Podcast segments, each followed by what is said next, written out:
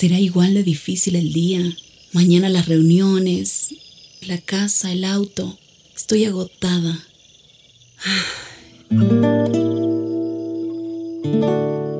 No importa cuántas cosas me hayan angustiado hoy. Me acercaré a Él porque Él tiene descanso para mi alma y mi mente.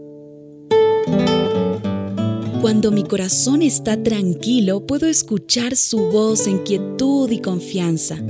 Mi fortaleza está en descansar en Dios.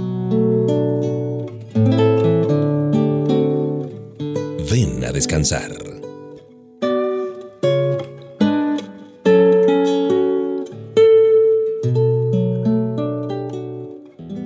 Gracias por hacer propio este tiempo para descansar en HCJB y con la compañía naturalmente de la buena música y de la palabra de Dios. ¿Qué dice al respecto, por ejemplo, de el sentimiento que tenemos a veces de que no somos capaces de hacer algo, de que probablemente seamos insuficientes? Es cierto, la vida está llena de dificultades que muestran la insuficiencia humana, no lo podemos negar.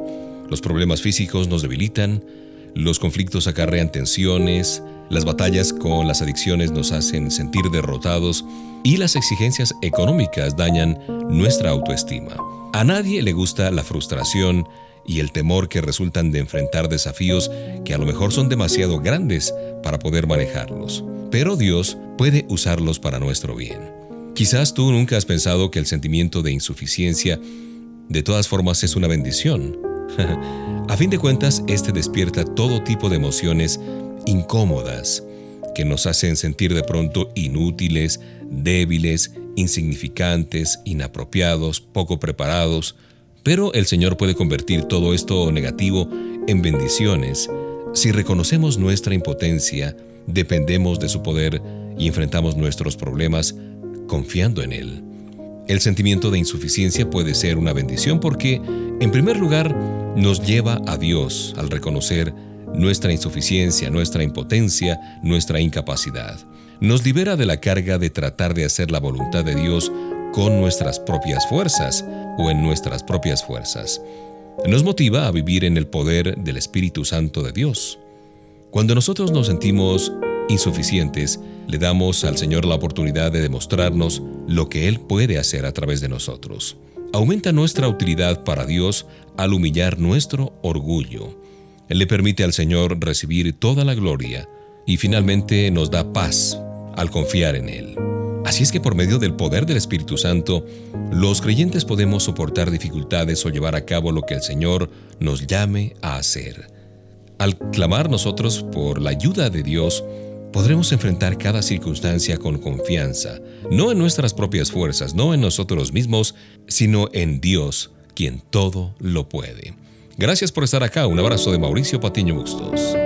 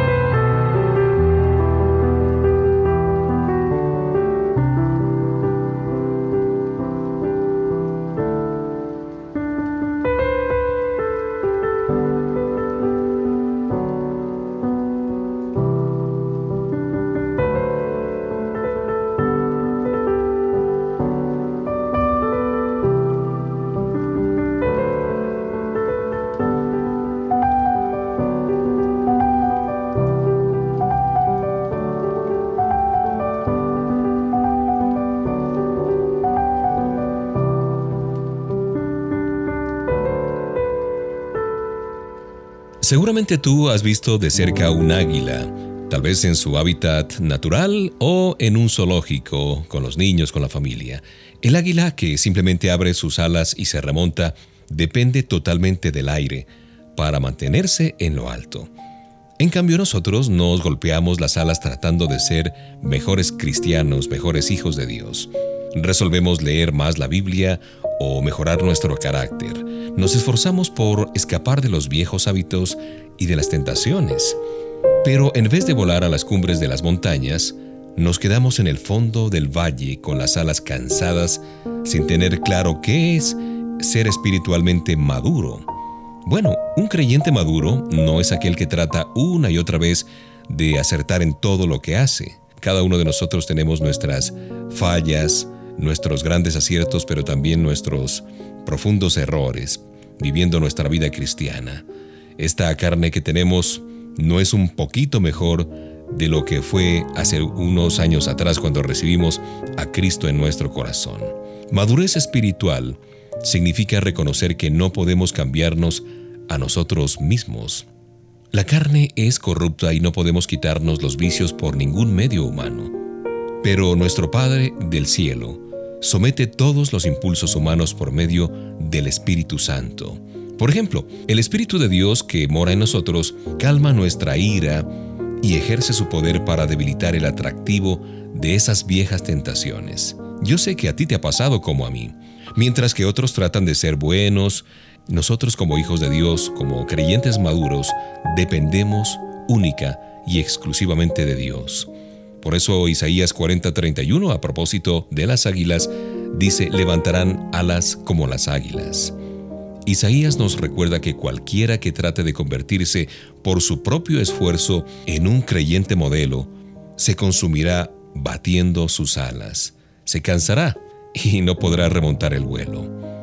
Dios no hizo estos cuerpos, estas mentes y estos espíritus terrenales para que volaran solos. Él nos creó para que nos elevemos a través de sus fuerzas.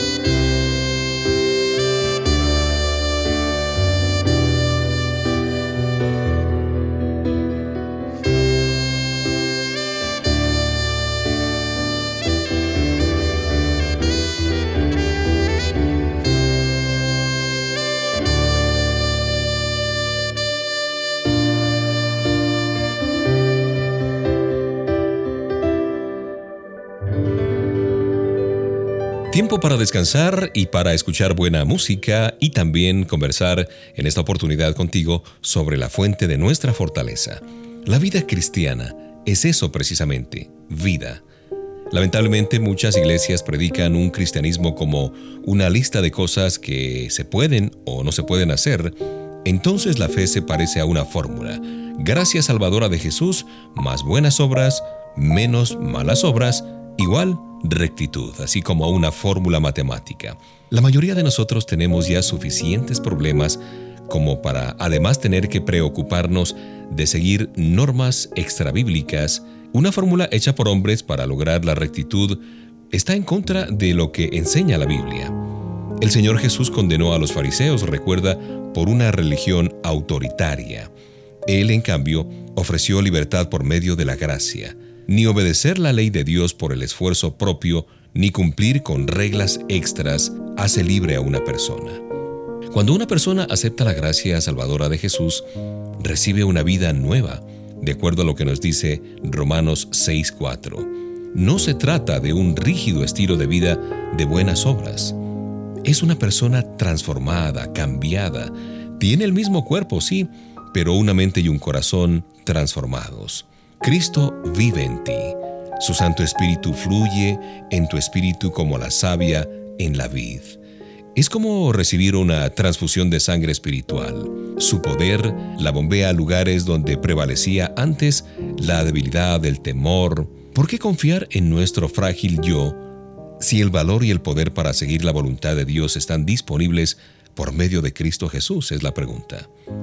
Sé lo que es agotarse por tratar de ser buena gente, por tratar de hacer el bien en mis propias fuerzas. Eso no te conduce a nada te cansas. Por eso nuestro deseo, mi deseo, es que tú rindas tu vida al Señor. Permite que Él te transforme y confía en que Él verdaderamente lo hará. Jesús es vida. Él nunca se cansará de hacer esa transformación en ti. Él es la fuente de nuestra fortaleza.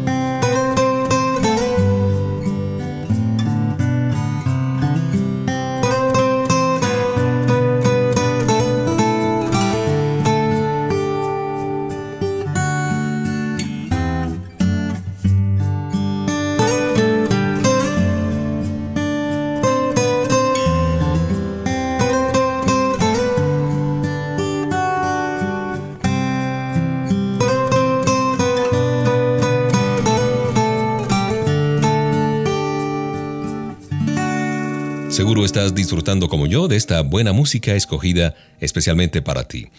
El pastor Charles Stanley, de Ministerios en Contacto, narraba una historia de un hombre que había ahorrado durante mucho tiempo para hacer un crucero y por fin estaba a bordo con dos maletas cuidadosamente hechas. La primera noche, cuando escuchó por el altavoz que anunciaron que la cena estaba servida, tomó unas galletas de mantequilla y se sentó a la mesa de su pequeño camarote.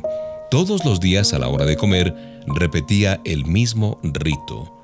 No es que a él no le gustaran los sabrosos banquetes que ofrecía el crucero, sino que simplemente no sabía que la comida estaba incluida en el precio del pasaje. Durante dos semanas, decía el pastor Stanley, disfrutó del hermoso escenario de la cubierta, pero consumía una cena seca y añeja en su camarote. Esta historia es una metáfora, una enseñanza de cómo viven algunos hijos de Dios. Él ha prometido, Dios ha prometido proveer para todas sus necesidades. Sus riquezas están incluidas en el precio que Cristo pagó por su salvación. Pero muchos están tratando de vivir con sus propios recursos, en sus propias fuerzas. No saben que la riqueza del amor, el poder y la provisión de Dios están incluidos en su menú. La relación de un creyente con el Señor es de total unidad. Jesús es nuestra vida. Su Espíritu vive en nosotros, por lo tanto, todo lo que es de Él también lo es de nosotros como hermanos de Cristo Jesús. Todo poder, fortaleza, firmeza y también lo necesario para satisfacer las necesidades físicas y emocionales está incluido. Este hombre de la historia no sabía que tenía el derecho de satisfacer su hambre profusamente. Aprendamos de este ejemplo un poco caricaturizado, exagerado. Leamos la palabra de Dios para saber a qué riquezas tenemos derecho por la fe. Papá Dios ofrece a los creyentes todo lo necesario para vivir bien y gozosamente. Confía en Él para todas tus necesidades.